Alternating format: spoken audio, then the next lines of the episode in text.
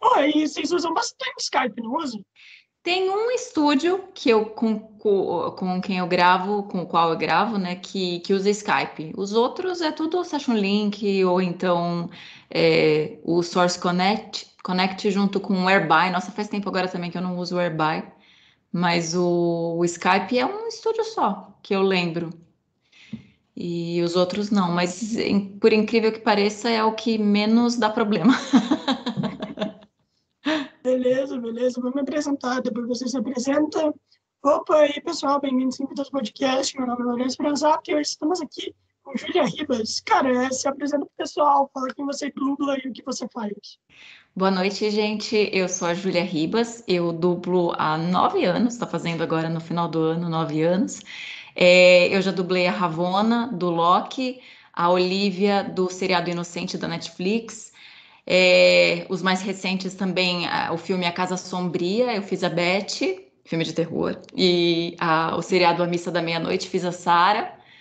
Já fiz alguns desenhos, eu faço a mãe da, da Luz é, no The Owl House, a Casa da Coruja. A Casa da Coruja eu faço a Camila. E, e, já fiz também uma vilã no seriado Lego Star Wars, As Aventuras dos Freemaker. Eu fiz a Nari, que era uma vilã bem bem legalzinha, porque Lego não tem como não ser bonitinho, né? Mas é isso, esses que eu tô lembrando agora, e, e, os recentes, né? E alguns desenhinhos que eu gosto também. Alguns animes, não sei direito falar os nomes dos animes, não lembro, a gente não lembra de muita coisa que a gente faz, né? E é isso. Oh, mas, oh, dublar anime tá em alta hoje em dia, né? Tá. tá. E recentemente eu fiz um muito legal que eu acho que eu ainda não posso falar, eu não sei, na do Brasil. É. Mas, mas é, eu prefiro, prefiro ficar no silêncio, porque eu não sei se eu posso falar. É. Mas é bem legal esse. É, por garantia é melhor não falar mesmo. Né? É, se quiser depois eu até procuro. Eu não lembro se alguém já me citou no, no Instagram, porque se já citaram, a gente já pode falar, né? Já está sendo divulgado. Mas depois eu vejo, depois eu vejo. E, e, isso, e depois, quando você vê, fala pra mim se já tiver divulgado. Tá. E, cara, se, por exemplo, se você fala e tudo mais, quem é que se ferra? Eu posso me ferrar ou não? Eu acredito que não, é mais eu, né? Os é. dubladores, os artistas que trabalham, a gente assina contrato de confidencialidade, tudo, né? E a gente não pode publicar. Eu lembro que faz pouco tempo eu, eu, eu ouvi falar de uma história de um dublador, não sei se era francês ou era estrangeiro, não era aqui do Brasil. E ele dublava um personagem importante da Marvel. E ele revelou antes da hora, ele colocou no Twitter dele, ele publicou alguma coisa super alegre, super feliz, e daí, assim, não deu nem, acho que cinco minutos ele já apagou, mas mesmo assim, já visualizaram, já foi para frente, printaram aquilo, né? E assim, ele perdeu o emprego. Ele não foi mais a voz daquele personagem que era o protagonista da série. Eu não sei falar também que série que é, mas é isso, a gente tem os contratos de confidencialidade, por isso que a gente muitas vezes não pode é, é, mandar áudio, né? Ou então não pode avisar antes de ser lançado, a gente não pode falar. Se não tem nenhum trailer oficial, a gente não pode falar para vocês. Se vocês, mesmo quem, quem é curioso e pergunta, né? A gente não pode falar antes do lançamento. É, e é bom falar isso, né, mano? Tem muita gente que não entende. A... É. Mano, o, o Briggs está repetindo isso o tempo todo o Briggs repete isso. E deve ser muito chato, né, mano? A galera é, ah, assistindo e tal. A gente, é, a gente simplesmente mantém o silêncio, né? Porque eu entendo é, é, os, aos desavisados que pedem e não sabiam sobre isso, mas quando você é informado, entenda, a gente não pode falar e tem esses motivos, né? Mas não me importa de ficar repetindo, não. É o que eu falei, tem muita gente que não ainda não sabia, né, sobre isso. Então é, é legal falar para as pessoas entenderem. Cara, e qual, antes de você fazer a Ravonna, né, na série do Loki, qual personagem que tu fez pra chamar a atenção, pô, da Marvel, né, mano? Que foi mais, que chamou mais atenção? Então, uhum. recentemente eu tô fazendo esses seriados que, que, que, que tem mais projeção, né? Esse que eu fiz um pouquinho antes da, da Ravonna foi a Olivia, que é um seriado espanhol que está na Netflix, que fez bastante sucesso também, né?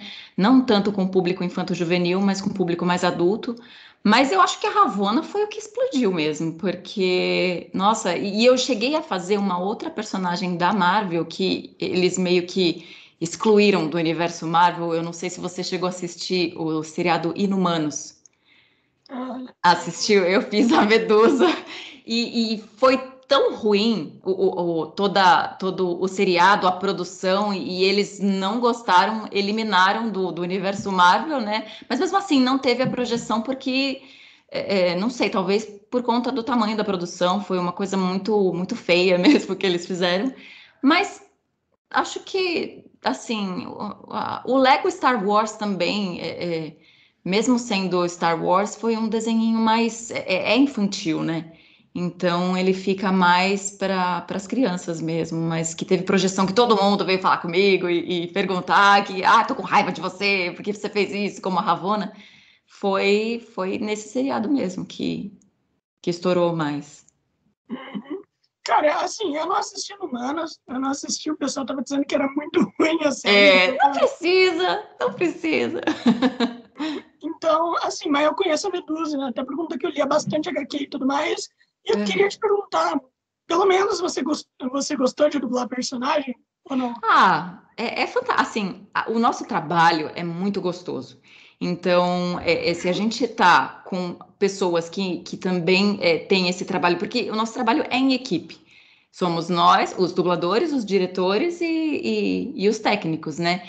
Então, se você está lá e está todo mundo trabalhando para ter um resultado bom em qualquer que seja o programa, seja um reality, seja um longa, seja cinema ou não, seja um seriado, né? É muito divertido de estar tá lá e fazer, mesmo que seja vozerio também, que a gente chega lá e só fica falando, não é nenhum personagem importante, mas você só está falando o, o, as vozes de fundo no cinema, no cinema, no, nos restaurantes, na rua, no lugar que for, né? É, não sei se você sabe do termo vozerio, você conhece, né? E e, então, assim, foi. Foi muito divertido fazer ela. A gente fez com todo carinho. A dublagem ficou muito maravilhosa. Direção do Fábio Azevedo lá na TV Group. Mas, infelizmente, é, a gente não escolhe a qualidade do, do, produto que a gente vai dublar, né? Então, tem seriados que são bons e tem seriados que não. E acho que não tem problema a gente também é, é, falar sobre isso, porque é a nossa opinião também como espectador, né? Não curtir, não precisa assistir, porque não vale a pena. Mas o Loki tá bem legal, eu gostei. Cara, eu sempre. Ah, pô, o Loki tá sensacional. E, mano, eu sempre tive essa dúvida que, tipo assim, quando vocês estão dublando, vocês, uhum. vocês observam a série inteira? Ou não? Por exemplo, vamos dizer, você tá lá dublando a Medusa e você fala, meu Deus, mano, que série chata. Ou não, é só depois. Ah, não. É, conforme a gente vai assistindo a cena, a gente tem é, é autocrítica e, e, crítica também, né? Então a gente vê e a nossa opinião já tá lá, né? Ó, isso aí não tá muito bem feito, mas você vai fazendo, vai. E, e, só que a gente não tem a visão do todo. É como você falou, né? A gente tem a visão de cena por cena. Tem gente que escolhe fazer fala por fala, tem gente que escolhe dublar, ver uma cena inteira e depois passar e fazer ela inteira. Então mesmo nesse sentido, a gente vê fragmentado, a gente vê pedacinho por pedacinho. Então, não tem como você ter noção do todo mesmo, né? Esse filme mesmo que eu, que eu fiz, que tá. Eu não sei se tá ainda no cinema, mas estava no cinema, que é A Casa Sombria. Eu lembro que eu gostei muito de dublar, mas quando eu dublei, eu achei que era um filme fraco de terror, né? Porque eu tinha só a parte que ela falava, alguma coisa que era a parte que eu estava dublando. E daí eu ficava pensando, nossa, será que vai ser isso? O que, que vai dar, né? A história como um todo eu não sabia. Eu só fui ver e gostei do filme depois que eu assisti ele inteiro. Mas, mas na hora que a gente dubla, a gente gosta do que a gente está fazendo. Às vezes, dependendo do ator, é, é, quando o ator é melhor, né? Quando a atriz é melhor, nossa, é fantástico de fazer a, a interpretação que a pessoa está dando ali, né? Mas é, a gente tem noção um pouquinho de, ah, olha aquele cenário, olha aquela maquiagem que feia, ou então é, é, esse ator não é muito bom, mas a visão geral da, da, do produto todo, a gente não sabe, só assistindo depois. Porque a gente pega só o pedacinho que a gente está dublando, né? cara, é, você gosta de filme de terror? Eu gosto mais ou menos. eu não gosto muito de filme de terror, é, de. É, é, como é que fala? É, aqueles que dá muito susto, ou então é, que tem muito. que, que tá todo mundo sendo esquartejado, que tem muito sangue, que tem muito pedaço de corpo por aí. Eu gosto mais de suspense, mais de é, você tá tentando descobrir a trama e, e um, um terror inteligente, né? talvez até psicológico, mas não sei, tenho, tenho um pouquinho de medo. Mano, você falou que é um terror pesado e tal, então provavelmente deve ter alguém sendo esquartejado. Provavelmente deve ter isso. Ou, ou não tem? Não, não no tem filme? Que eu é, fiz? É, no que você fez. É, é, não posso falar que não tem violência, tem. Mas não, é um filme mais psicológico. Esse que eu fiz, A Casa Sombria, é um pouco mais psicológico, tem a ver com ela tentar descobrir o que está acontecendo ali, que ela não está entendendo muito bem, né? Mas não é desses de, de esquartejar, não. Tem alguns sustos. Susto tem. É, é, eu digo que susto tem. É um pouquinho. É, é, assusta um pouco mais do que o seriado A Missa da Meia-Noite. Não sei se você assistiu esse também, no Netflix. não, não. não. não. É... Ah, você não gosta? Achei que você gostasse. não, então, a missa da meia-noite é, é, mais um diálogo, né? E tudo que está acontecendo, então tem menos susto, é, é mais do jeito que eu gosto. É um pouco, é uma coisa mais suave, mas a temática é muito interessante. Eu gostei do jeito que ele envolveu os personagens de, que são de terror de uma outra forma, né? Ele colocou de uma outra maneira. Eu falei, nossa, que interessante. Eu gostei bastante. Bom, você falou que tem alguns sustos, então acho que é bem normal você levar susto também. Ah, quando é. Quando, geralmente, quando a gente. A gente leva susto, eu não sei você, né? Mas eu levo susto quando eu vejo filme de terror pela primeira vez. Eu lembro que quando eu assisti, que eu não dublei, né? Eu assisti a como que é a maldição da casa Rio é, é, é a, o primeiro a primeira temporada dessa dessa série que o que o Flanagan, né, não lembro qual é o nome do, do diretor, ele, ele, dirigiu, né? A Missa da Meia-Noite é a terceira temporada só, né? São temporadas independentes, cada uma com uma história. Mas na primeira temporada eu assisti com a minha irmã e eu lembro que tem uma hora que as duas irmãs estão no carro e aparece uma, uma outra irmã, não sei, eu não lembro, aparece um fantasma no carro e elas dão um grito eu acho que foi o maior susto que eu levei na minha vida. Eu, a gente deu um grito junto e ficou gritando ali. Foi muito engraçado, mas só aconteceu uma vez, né? Porque depois a gente tentou assistir de novo e você não é surpreendido. O susto ele é feito para você ser surpreendido pela primeira vez. Então, quando a gente está assistindo ali para gravar, primeiro que a gente não está totalmente dentro do filme que nem quando a gente está assistindo, né?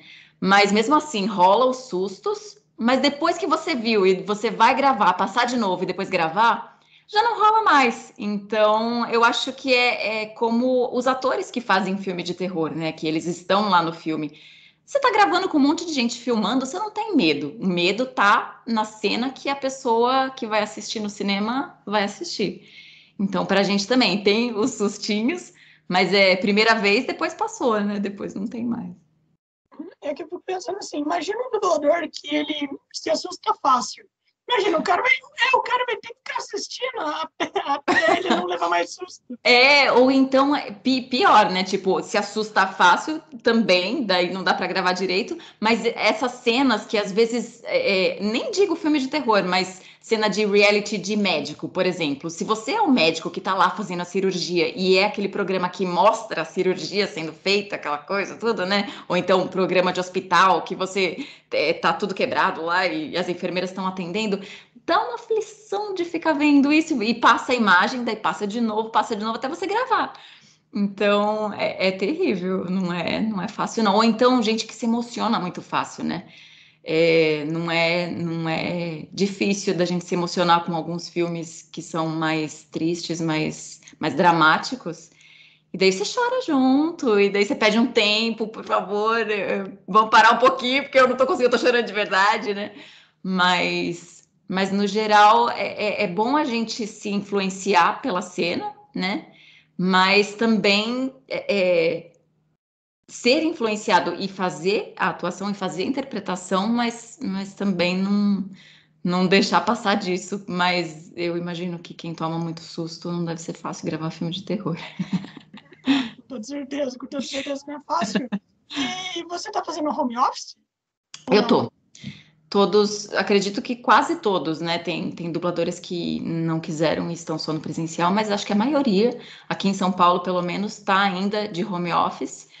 E eventualmente algum, algum trabalho presencial eu acabo fazendo quando é muito necessário, mas de resto em casa aqui direto e por um tempo ainda, né? Já estou vacinada, mas a gente ainda tá tá esperando a pandemia passar. Então, estou gravando bastante de casa, sim. Uhum. Você acha que a dublagem pode acabar sendo totalmente home office algum dia ou não? Eu acho que não. Eu acredito que é, é é temporário, né? A gente está no home office e é temporário e um dia a gente vai voltar para os estúdios, né? Mas eu acredito que é, é, possível que alguns programas continuem de home office, né? Que alguns estúdios prefiram continuar com o home office e, e que a gente grave muita coisa do jeito que a gente está fazendo aqui. Todo mundo já se aparelhou, a gente já tem condições, né? A gente tem áudios que são aprovados por eles. É, tem a questão da confidencialidade também, que eu acho que é, é o que vai fazer com que muitos programas voltem para o presencial, porque lá eles têm uma confidencialidade muito maior. A gente não pode ficar com o nosso celular lá dentro, a gente tem que guardar o celular, nem entrar na, na gravação, a gente não pode entrar com o celular. Então, eu acho que. É, é, é não sei exatamente dizer o que, mas, por exemplo, cinema, qualquer trabalho para cinema é feito no presencial, né?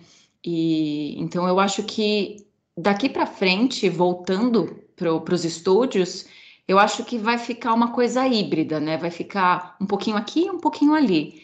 E, e também em casos de que de, de, do dublador que, que quebrou a perna, né? Que a gente fala, ou então que tá, tá doente. Ah, excepcionalmente posso gravar essa semana em casa porque eu tô mal, não quero passar isso para as outras pessoas, né? Não quero ficar circulando. Então eu acho que vai ser sempre uma carta na manga e vai ser algo que a gente vai fazer de vez em quando para alguns estúdios, para outros eu acredito que o presencial vai voltar de qualquer forma, depois que acabar a pandemia, né? Depois que a gente estiver bem mais tranquilo com, com isso. Uhum. Qual a diferença na. Tipo assim, o que pode diferenciar. Não, o que pode diferenciar, não. Qual é a diferença da, entre a dublagem quando você está fazendo home office e no estúdio? O que o home office pode influenciar na sua dublagem? Você acha que fica pior ou não? Por conta que lá no estúdio você vai ter, né, a direção e tudo mais. Ah, mas no home office a gente tem direção, né? A gente, uhum. é, inclusive, quando a gente decidiu ir para o home office no, no, quase meio do ano passado, no começo do ano passado, né? Abril, mais ou menos, abril, maio, é, a gente só concordou em ir para o home office com as três pontas, né? Então, mesmo dublando de casa, a gente tem o dublador, o técnico e o diretor. Então, isso não, não mudou a qualidade. O que muda na qualidade, a diferença de estar em casa e estar lá, é o, o, estúdio. Cada estúdio de cada pessoa que fez em casa, sendo improvisado ou não improvisado, sendo, sendo que a pessoa pode ter é, é, feito um, um estúdio quase profissional em casa, mesmo assim, o som daquele ambiente é diferente né? Então, o problema que os estúdios têm quando a gente, quando todo mundo grava cada um do seu estúdio, é depois mixar toda toda essa bagunça, né? E deixar equalizado, deixar o, o mesmo som como se as pessoas estivessem falando na mesma sala, né? As pessoas que estão contracenando. E e lá não, lá é sempre gravado no mesmo estúdio ou então nos mesmos estúdios que eles têm que tem praticamente o mesmo som, a mesma ambiência, né? O mesmo microfone, o nosso é cada um o seu microfone. Então, eu acho que é mais isso, mas como a gente tem direção e, e, e a técnica, né? Uma coisa que muda também é a internet. Né, aquilo que você falou do Skype, tudo, que tem é, essa, essa demora, tudo, aqui também. Então, a gente tem problema de cair do link quando a gente está gravando, ou então é, atrasa, sempre atrasa um pouco mais, né? Todo o trabalho, ele é mais trabalhoso, porque eu recebo com atraso, gravo com atraso, e quando o diretor está olhando, ele, ele precisa esperar o técnico colocar aquela fala no lugar para poder assistir e ver se ficou bom. E geralmente no estúdio, não. No estúdio a gente grava, se ficou bom, ele só ajeita um pouquinho aqui, um pouquinho ali e segue. Então, a produtividade acaba sendo um pouquinho maior no presencial, né? Mas, nossa, é, dependendo da internet, do estúdio, do técnico e, e, nossa, tem, tem escala que vai como se fosse no presencial, a gente nem nota. Então, depende do dia, né? Que nem aquele dia também que a gente estava sem WhatsApp. Tava todo mundo com esse mesmo problema. Quando a internet está ruim para todo mundo, quando está chovendo, quando tem alguma coisa. Então, problemas técnicos sempre acontecem, quer seja no estúdio, quer aqui em casa. E, mas, mas ah, tem muitas escalas que parece que a gente está lá e não tem diferença. Então, eu acho que deu para a gente se adaptar muito bem. Mas é aquilo que eu falei, né? Não tem como, tem coisa que vai voltar. E, e, tem a sua diferença de, de conviver com as outras pessoas, de estar lá na sala de espera, de, de ver as pessoas, né? De estar junto com eles, mas, mas é, é, em, na maior parte das vezes é, é, como se fosse presencial mesmo, tá, tá super rolando a gravação. E, e o tempo de trabalho? Eu, eu imagino que no, no home office vocês podem fazer quanto tempo vocês quiserem, ou não? Como assim você fala? É... O, tempo, o tempo de trabalho, quanto. É, o... Você fala é, é, é, é organizar as escalas? não, carga horária. Carga ah, horária. sim. É, porque o, o, problema de gravar no presencial é o deslocamento, né? É assim, tem vários estúdios que são, estão na, na Lapa, tem alguns estúdios que estão no Itaim, tem estúdio que está. Então, eles estão espalhados por São Paulo, né? Tem alguns que estão mais concentrados, tudo, mas a gente tá é, é, cada um cada um numa localização. Então, se você sai de uma escala às é, vai, às nove da manhã e você está na, ao, no outro estúdio às nove e meia, você tem essa meia hora de deslocamento, de ir para um lugar, de um lugar para o outro. Em casa, como não tem a necessidade de você se deslocar, é só você apertar o botãozinho, sair do link, aperta o outro botão, entra no outro link. Então, sim, tem muita gente que está conseguindo trabalhar muito mais porque liga uma escala na outra, né? Você trabalha das 8 às 10 da noite, às vezes, porque você consegue ligar uma escala na outra. Tem o problema de atrasar também, né? Às vezes acontece por vários motivos, mas, mas dá tranquilamente para ligar uma escala na outra. O problema é, é, que eu vejo, né, é que assim, no presencial tem o deslocamento. A gente vai de um lugar para o outro, se cansa, pega trânsito, tudo, né? E demora para chegar, atrasa, né? E não consegue trabalhar nesse horário de deslocamento. Mas o problema de quem faz isso no home office, consegue trabalhar das 8 às 10 sem parar, é o descanso da voz, é você não cuidar da sua alimentação, não cuidar da sua saúde, né? Porque eu nem vejo como, como é possível também alguém gravar direto falando das 8 às 10 da noite. Mas eu acho que deve ter gente que, que chegou a fazer isso. Eu não consegui fazer isso, não mesmo porque não tenho essa demanda. Mas estou gravando bastante e, e, também não posso falar que estou gravando menos do que o presencial. Agora tá, tá bem equiparado com o que eu gravava antes da pandemia. Uhum. E uma pergunta, por exemplo, você fez lá a Ravana de Loki e tal, e a gente sabe que todo mundo que trabalha para Marvel, pelo menos eu acredito, é, o trabalhamento e tudo mais, né? Depois que tu fez a Ravona de Loki, aumentou para você a oportunidade de trabalho ou não? Ah, eu acho que a projeção da, da Ravona fez com que algumas pessoas que já me conheciam pessoalmente conhecessem o meu trabalho, né? Porque a gente se encontra no, no, no café, nos lugares, as pessoas sabem é, é, quem a gente é, o nosso nome, mas às vezes elas nunca dirigiram, né? É, é nunca nos dirigiram, então elas não sabem como está o nosso trabalho e não tem tempo, às vezes, de ver alguma coisa, né? Só ver é, um produto ou outro. E como esse produto tem mais projeção, é, eu acho que tem gente que veio falar comigo que, assim, não, não conhecia o meu trabalho e falou, nossa, que legal, gostei, né? Achei que ficou muito, muito bom. Mas, mesmo assim, é, é... ah, eu acho que ele, o meu trabalho tem aumentado como um todo. As pessoas vão me conhecendo e, claro, eu acho que é, é, esse, esse seriado foi importante, sim, para talvez uma ou outra escala que estão me chamando. Mas, não sei, é, é a dublagem depende muito de qual qual é o diretor que está com qual produto que tem aquela personagem que é para você, né? Porque tem muito diretor que conhece o meu trabalho, gosta do meu trabalho, mas pega muito muito produto que tem muitas vozes velhas, ou então que tem vozes só de criança. Não tem como essa pessoa me escalar, né? Então, é, é, depende muito disso, né? De qual programa tá lá. Mas, mas sim, eu acredito que, que tem aumentado o meu trabalho depois da Ravona, esse ano todo, como, como um todo, tá, tá aumentando. Uhum. Até por conta que, né, mano, isso é da Marvel, eu acho que todo mundo assiste. Mano, é, é. incrível, é, é incrível o potencial que a Marvel dá pra galera e tudo mais. É. E, eu queria te perguntar, como é que foi dublar a Ravona pra você? Como é que foi? É, ah, foi. Foi, foi gostoso, foi muito incrível com a direção do Serginho, né? Sérgio Cantu. E, e ah, é, é, foi muito gostoso assistindo, quando a gente assiste tudo, é, é, você embarca mais na história, aquilo que eu falei, né? Porque quando eu tô dublando ela, é, é, ela é uma personagem importante, mas se for ver, são seis episódios e, e a, foi uma coisa, de certa forma, não sei, passou rápido, sabe? Não sei se porque foi gostoso, porque foi bom, mas ficou, deixou uma sensação de quero mais, né? E, mas foi muito gostoso e ela é uma atriz muito boa, eu achei que é, é, no seriado ela tá muito bem.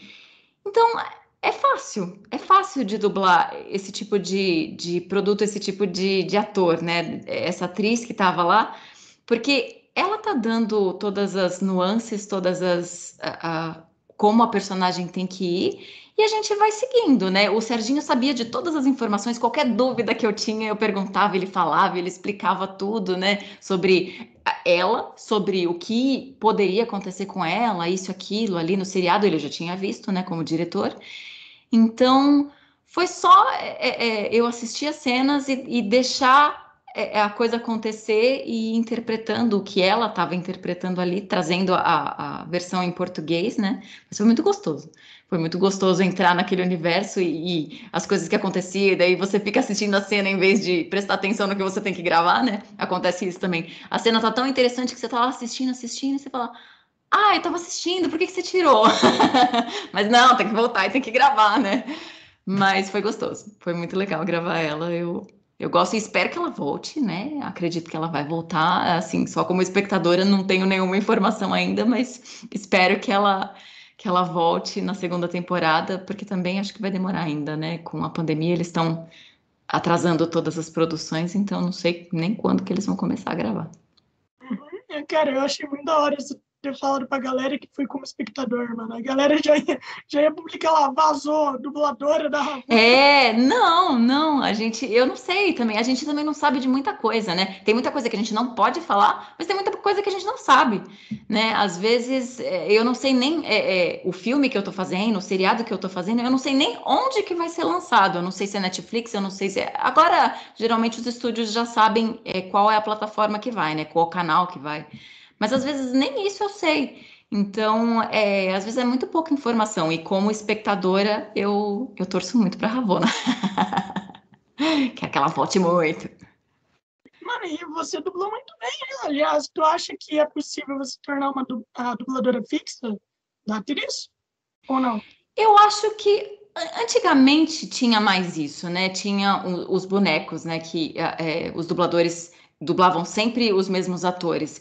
Eu acho que hoje é mais difícil disso acontecer. Eu acho que pode voltar a acontecer. Eu posso voltar a dublar ela, porque alguém, exatamente por isso que você falou, né? Alguém que viu o seriado, gostou da minha dublagem nela, vai lembrar de mim em alguma outra, em algum outro filme, em algum outro seriado e vai me chamar. Eu acho que isso tem a, a, é, uma probabilidade muito grande de acontecer. Mas de ser a dubladora fixa para tudo, eu acho que não. Porque ah, eu não sei. É, é, tem bastante gente no mercado, tanto aqui em São Paulo como no Rio, né? Então depende de para onde a produção vai. É, é, tem muitos dubladores agora com a pandemia do, de São Paulo que estão dublando no Rio, né? E, e do Rio que estão dublando em São Paulo por conta de ser home studio. A gente consegue gravar de qualquer lugar de casa, né? De qualquer estado. Mas, mas mesmo assim, é, não é, não são dois mercados totalmente integrados. Então eu acredito que isso não vai acontecer, mas, mas existe a possibilidade de, de alguém me chamar para gravar outra coisa com essa atriz, sim. Eu acho que, que pode. Eu gostaria, porque eu acho que a minha voz combinou bastante com ela. Uhum, combina muito, aliás. E, mano, e você prefere dublar desenho ou live action? Ah, eu gosto muito de desenho. Desenho é muito, muito fofinho, muito gostoso. Depende do desenho. Também tem desenho que os animes, né? Que, que é mais aquela coisa louca toda, mas muito legal também de fazer é, as gritarias, tudo, né? Mas eu não sei. Eu acho que eu não tenho preferência por desenho ou live action. Eu acho que cada, cada programa é um programa e, e, e a gente é, é, tem coisa que a gente que eu gosto mais de assistir e, e na hora de dublar, ah, foi ok, né? E tem coisa que é o contrário, que na hora que você tá dublando, você fala, nossa, que legal, que legal, que legal. E, e daí isso influencia quando a gente vai assistir. Então, é, cada caso é um caso, eu acho que, que não tem como. Só na hora que a gente está fazendo, que, que a gente está vendo aquela cena e dublando, que você fala, nossa, que, que bonito isso, né? E, mas não que seja especificamente ou desenho ou live action. Não sei. Eu, eu dublo mais é, live action e, e mais reality, né? Eu gostaria sim de dublar mais desenho. Mas por preferência, não. É que, é que o desenho também é muito mais fácil de você fazer vozes caricatas, vozes diferentes, né? Mexer um pouquinho é, é, com, com toda a nossa versatilidade. E o live action é muito mais fácil de eu fazer a minha voz, o que eu tô fazendo aqui, né? Um pouco mais grave para ficar mais velha, um pouco mais, mais agudo para ficar mais nova. Mas não muda muito disso, né? E o desenho é, é interessante porque você pode brincar pra caramba, você pode fazer umas coisas bem doidas, e isso é bem legal. Cara, e diz uma coisa, você falou de reality e tudo mais, quais realities tu já fez? Por conta que reality é um. Cara, eu, eu já conversei com uns 20 dubladores. Todo é. mundo fala que é extremamente complicado. É. Todo mundo fala. É. E, por, e por quê? Porque é completamente complicado. O rea depende do, reali do reality, mas é, é, no geral não tem um roteiro, né? Que nem nos filmes. No filme tem um roteiro. Esse personagem fala, o outro fala, às vezes eles falam ao mesmo tempo, estão brigando, mas tem aquela encenação que é proposital. Mas no reality, é, eles estão falando ao mesmo tempo, né? Tudo junto ali, e, e, e, às vezes eles se cortam, e a pessoa, quando ela tá dando depoimento, ela às vezes está pensando na hora o que ela tá falando, ela não tem um texto decorado. Então ela fala, ela gagueja, ela para, ela pensa, ela não termina o raciocínio, né? E, então, alguma frase que você está falando para no meio, e daí continua de uma forma que, que se você não, não pegar legal, fica muito esquisito. Não parece que, que tá verdadeiro aquilo que a pessoa está falando, sendo que ela mesma está tentando organizar as ideias dela e falar aquilo que ela está falando. Então, sem contar que às vezes quando a gente faz algum personagem fixo grande, é, já é difícil, né? Mas às vezes é até mais fácil do que fazer ponta, porque quando faz ponta, que a pessoa tá lá no fundo e daí tem todo mundo falando, você fala, gente, cadê essa pessoa? Não estou achando, não estou ouvindo o que ela tá falando. Então a gente fica caçando para fazer direitinho, para fazer naquele time certo o que, que cada um tá falando, né? Para ficar organizado. Então é esse o problema. As pessoas elas não são atrizes, não são atores que estão lá. Então elas estão falando e estão sendo quem elas são. Mas é, de, de reality grande, tem um que eu fiz faz um tempo, já que eu gosto bastante, acabei até publicando também no Instagram um vídeo dela, a Jéssica do é, Filhas da Poligamia. Foi um seriado que eu fiz na. É, um, um, reality, né, que o Ramon Campos dirigiu lá na SP Telefilme. E ele passava primeiro naquele canal ENI Mundo, e depois ele mudou para o Lifetime. E era um programa em que três irmãs é, fugiram de uma comunidade mormon, né? Que não estou falando aqui que todos os mormons é, fazem isso, mas era uma comunidade mormon que abusava das crianças, das mulheres, e elas fugiram. E nessa comunidade delas tinha mais gente que queria fugir, sair dessa vida, né, é, de abuso. Então elas ajudavam as pessoas a fugirem. Então chamava em inglês Escaping Polygamy, que é escapando da poligamia, né? E o nome em português era Filhas da Poligamia, que é, é muito legal. Elas são fantásticas, né, lá dos Estados Unidos, essas mulheres maravilhosas. e, e, a gente dublou por um tempo, mas quando eles exibiram aqui também, eles exibiram os episódios tudo é, é, cortados, exibia primeiro os, os, episódios finais e depois o, o, os iniciais, então é, é não, o jeito que eles escolheram para exibir não foi legal, mas o programa era muito interessante. Eu acho que ainda passa, de vez em quando deve passar na, no Lifetime. E, e por que você acha que eles fazem isso? Por que você acha que eles escolhem para passar tudo assim aleatoriamente e tudo mais? Não sei. É, é, na verdade, acho que os produtos da Discovery eles passam mais em ordem, né? Esse daí que tem a ver com o canal ANI e com o Lifetime, eu não sei exatamente porquê, mas eu lembro que quando estreou, ele já estreou fora de ordem. Então eu, eu realmente não entendi, porque é, é mesmo sendo reality, ele tinha a ordem, né? As meninas, é, é, cada episódio, em cada episódio elas salvavam uma pessoa. Então você também não precisava é, é, assistir em ordem, mas eles tinham aquela história que às vezes falava de uma personagem aqui, daí lá na frente ela voltava, ah, ela vai querer fugir mesmo. Ah, quem é o nosso informante, né? Às vezes você já sabia quem era o informante antes de ver que o informante estava passando determinadas informações, determinadas coisas. Então eu não sei, realmente isso foi uma escolha do canal, né? Então, não sei por que, que eles fizeram isso, não. Mas acho que tem muitos outros realities que passam em ordem, né? Esse, esse é um caso excepcional, justo do, que, do caso que eu resolvi falar. A gente já tá chegando aqui, é quase nove e meia, passou bem rápido, já? né? É. Já? Meu Deus! Não, mas a gente pode ficar mais um pouquinho. É, eu, a gente ah, pode passar mais uns dez minutinhos, vai. Claro, claro. Pô, foi bem rápido, né? É que a conversa vai. Isso é Nossa. bom, mas é. significa que eu tô fazendo meu trabalho direito. É isso aí, a gente nem vê passar. Cara, eu queria te fazer uma pergunta, né? Assim, eu falei para a galera fazer pergunta para você.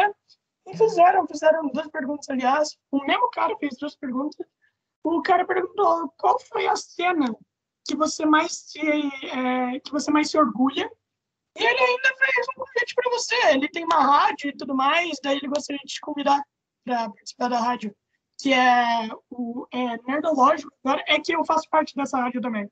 É, eu apresento a rádio também, né, desse podcast. Uhum. E é nerdológico e é da Rede Blast. A gente normalmente entrevista vários dubladores. O Fábio Lucindo já foi lá. Ah, é. legal. Sim, Mas daí... presencial? Ou é, entrevista não, assim, não. que nem a gente está fazendo? É, é, igual que a gente está fazendo, né? Daí ah, depois legal. entra com você. Daí, legal. se você quiser, a gente só marca depois. Bom, é, mas qual foi, qual foi a cena que você mais se orgulha de fazer? É, eu não sei, é, é, como você perguntou de cena, né? Eu lembro claramente de uma agora que você pergunta. É, é, eu não sei se é a cena que eu mais me orgulho, mas eu lembro muito dela porque eu achei ela linda e, e é um exemplo de cena daquilo que eu falei. Eu assistindo, eu falei, nossa, que coisa bonita, né? E nem é uma personagem que é tão grande. Eu, eu publiquei, um, um dos primeiros vídeos que eu publiquei no, de trabalho, né, que eu publiquei no Instagram, é uma cena em que a personagem velha tá falando com ela mesma jovem. E eu faço a personagem jovem, né, a Janice jovem. É um seriado que a gente fez na Top Noise com a direção da Angélica, Angélica Santos. E, e chama, como é que chama o seriado? É... Despachos de Outro Lugar. É um seriado que está na Amazon Prime. É um seriado muito bonitinho. Eu assisti ele todo também, bem diferente. É, é, é, muito legal de assistir. E a minha personagem não aparece tanto, porque tem os quatro protagonistas e a Janice é uma das protagonistas. Mas a Janice velha. Eu faço a Janice nova, né? E a gente tá contracenando e a gente se encontra e a Janice, eu, né, que sou a, a personagem nova, pergunto para a velha: "E aí, eu sou feliz? O que, que aconteceu com a minha vida, né? Como, como que a gente viveu? O que, que você fez, né? Porque eu tô. Ela, e ela tá no dia do casamento dela. Então ela tá casando, e dela pergunta: e aí, ca, casei direito, né? Tipo, é, quem é esse cara? Ele, ele vai me fazer feliz, tudo, né? Então é uma conversa muito interessante que as duas têm. É, é, sobre passado e futuro e o que está acontecendo com elas, e é tudo na cabeça da Janice, né? Mas é uma cena muito bonitinha que eu adorei fazer e que adorei ser dirigida pela Angélica e, e adorei assistir. E nossa, tenho muito orgulho dessa cena. Acho que é uma cena muito linda e, e tá lá no meu Instagram. Se quiser depois assistir, depois eu te passo também para você ver. Uhum. Mas é, eu tenho muito orgulho dessa cena especificamente. Acho ela muito linda. Uhum. Qual foi a cena que, claro, né? Tipo, você falou que vocês têm opinião crítica, todo mundo tem e tal. Então, qual foi a cena que você menos gostou de fazer? Tem alguma? Ah, eu acho que, ó, é, não sei, de todas que eu já fiz, a única que eu tô lembrando é do seriado Inumanos. E é uma do final do Inumanos, é que a Medusa, ela tá. Como que é? Faz muito tempo. Deixa eu lembrar eu não gostei também, eu tento eliminar, mas eu tô, tô trazendo a memória de volta. Mas ela tá fazendo um discurso. Ela tá fazendo um discurso lá e ah, desculpa, agora eu estou pensando na sua pergunta com relação ao meu trabalho, que eu tenho vergonha. É, a pergunta é que eu tenho vergonha do que eu fiz como dubladora ou da cena em si? Não, é da cena. Da, da cena. cena? Ah, tá. Então, certo. é, porque assim, tem coisas antigas que a gente dubla quando a gente é bem novo na dublagem, que depois você não quer nem ver, porque você fala, ai meu Deus, como eu tava ruim ainda, não sabia nem dublar direito, né? Tava, tava com uma dublagem tão dura, né? Mas não é, isso, não é essa questão. A, a, da Medusa é pela cena mesmo, que você fala, nossa senhora, que cena mal feita, que seriado mal feito. A gente estava no final, a gente já tinha a nossa opinião de que tá, esse seriado não é bom. E essa cena do final, que ela tá lá fazendo discurso, é, é bem ruinzinha. Então, eu gostei muito de dublar ela, essa atriz, e o seriado, mas. Ah, não tem jeito, não tem como salvar. É, é, não, não foi uma produção é, boa. E, cara, é, você falou lá do anime e tudo mais, você falou da, da gritaria do anime e tal. É. e daí eu queria te perguntar, cara, esse exagero que os japoneses colocam demais nas coisas e tal, é muito divertido de fazer? Ou fica um pouquinho cansativo para você? É cansativo. É cansativo. E depende do personagem que você pega, né? Porque tem personagem que grita de um jeito, que é mais alegre, que é fácil de fazer, é fácil de continuar, né? Mesmo, mesmo sendo cansativo, porque demanda muita energia, né? Mas quando é aquele que grita bravo e que você acaba tendo que gritar com a garganta. A gente tem a técnica, né? De, de gritar com o diafragma, com, com a, as costelas abertas e, e para não machucar a garganta, né? Não jogar tudo para a garganta, tentar fazer, colocar força em outro lugar para a gente não se machucar. Mas mesmo assim, se é muito grito, muito grito, uma hora você se machuca, né? Que nem dublar game. Tem game que você é muita voz de comando, é solta a granada e, e todas essas coisas que tem no game, que é que nem o desenho japonês com, com essa gritaria, né? Então é, é cansativo, é muito cansativo, mas dependendo do personagem pode ser muito divertido. Eu lembro que essa última é, é, personagem que eu fiz desse anime, eu lembro que tinha momentos que ela gritava bastante e que, que dava uma cansada, mas tinha outros momentos que ela estava super contente, que ela falava, é, é, era uma gritaria sorridente, né? E que era muito gostoso de fazer, foi muito legal de fazer. Então, é, tem dos dois, mas é, é, de qualquer forma, o grito é cansativo, né? Então, fazer por muito tempo cansa. Cansa sim. mano, com toda certeza. Com toda certeza cansa, né, mano? Pô, a gar... você deve sair com a garganta, mano, ferrado. É. E, e tem alguma técnica, assim, pra depois que você acabar e sua garganta estiver ferrada, melhorar e tal? Tem, é, tem é, técnica de desaquecimento que a gente faz, que é, eu tenho feito algumas sessões com a Fono, né? E ela falou que é, é tem alguns exercícios que é para você tentar tirar aquela projeção que você estava dando, tentar deixar a voz mais suave e mais leve, né? Então são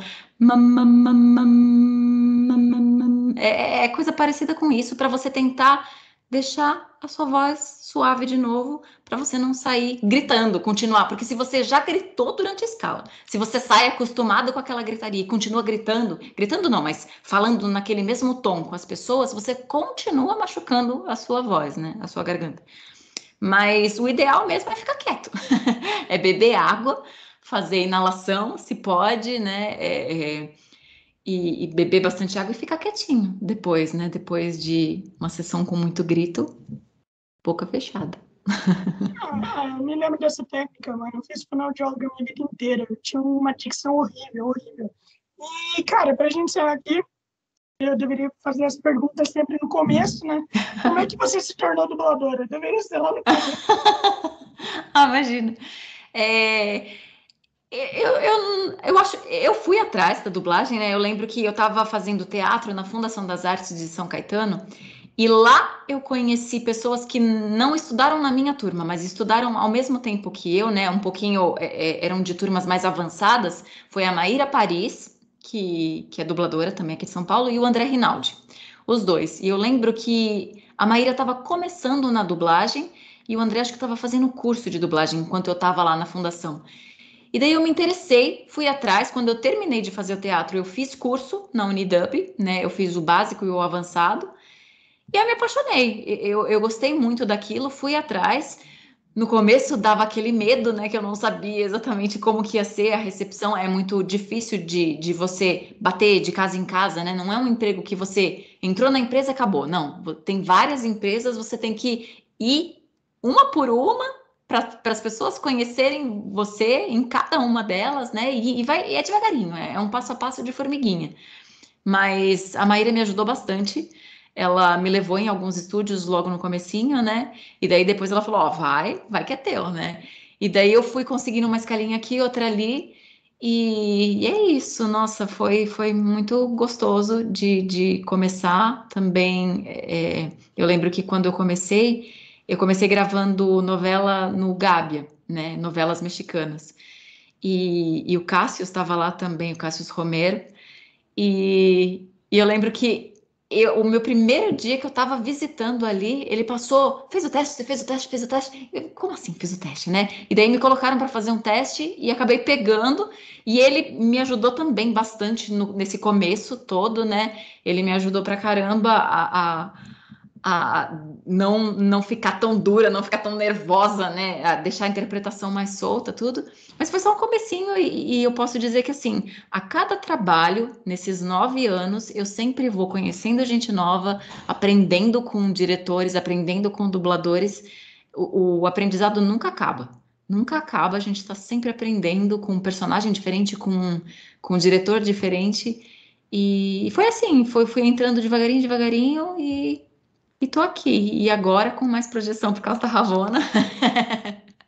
Cara, é, assim, a gente vai acabar por aqui. Muito obrigado por ter aceito. Pois, Imagina, que tenha, eu que agradeço. Espero que, tenha, espero que tenha valido seu tempo. E, cara, é, pode divulgar, divulga aí pro pessoal suas redes sociais e o que mais você quiser divulgar. Tá. Pode deixar. Ah, eu para eu falar, eu tenho, eu não sou muito ativa nas redes sociais, né? Então eu tenho o, o, Facebook e o Instagram. O Facebook eu nem compartilho tanta coisa assim, mas é mais o Instagram, né? Que são é, as minhas coisas pessoais e invariavelmente alguma coisa de trabalho que é @juliaribas83. Mas é isso. Não, não sou tão ativa assim, então não tem muita coisa para divulgar. Ai, boa, mano. É, muito obrigado por ter aceito e sempre que quiser participar de novo, é só avisar. Então é isso, cara. Muito obrigado e boa noite. Boa noite. Obrigada. Tchau, tchau.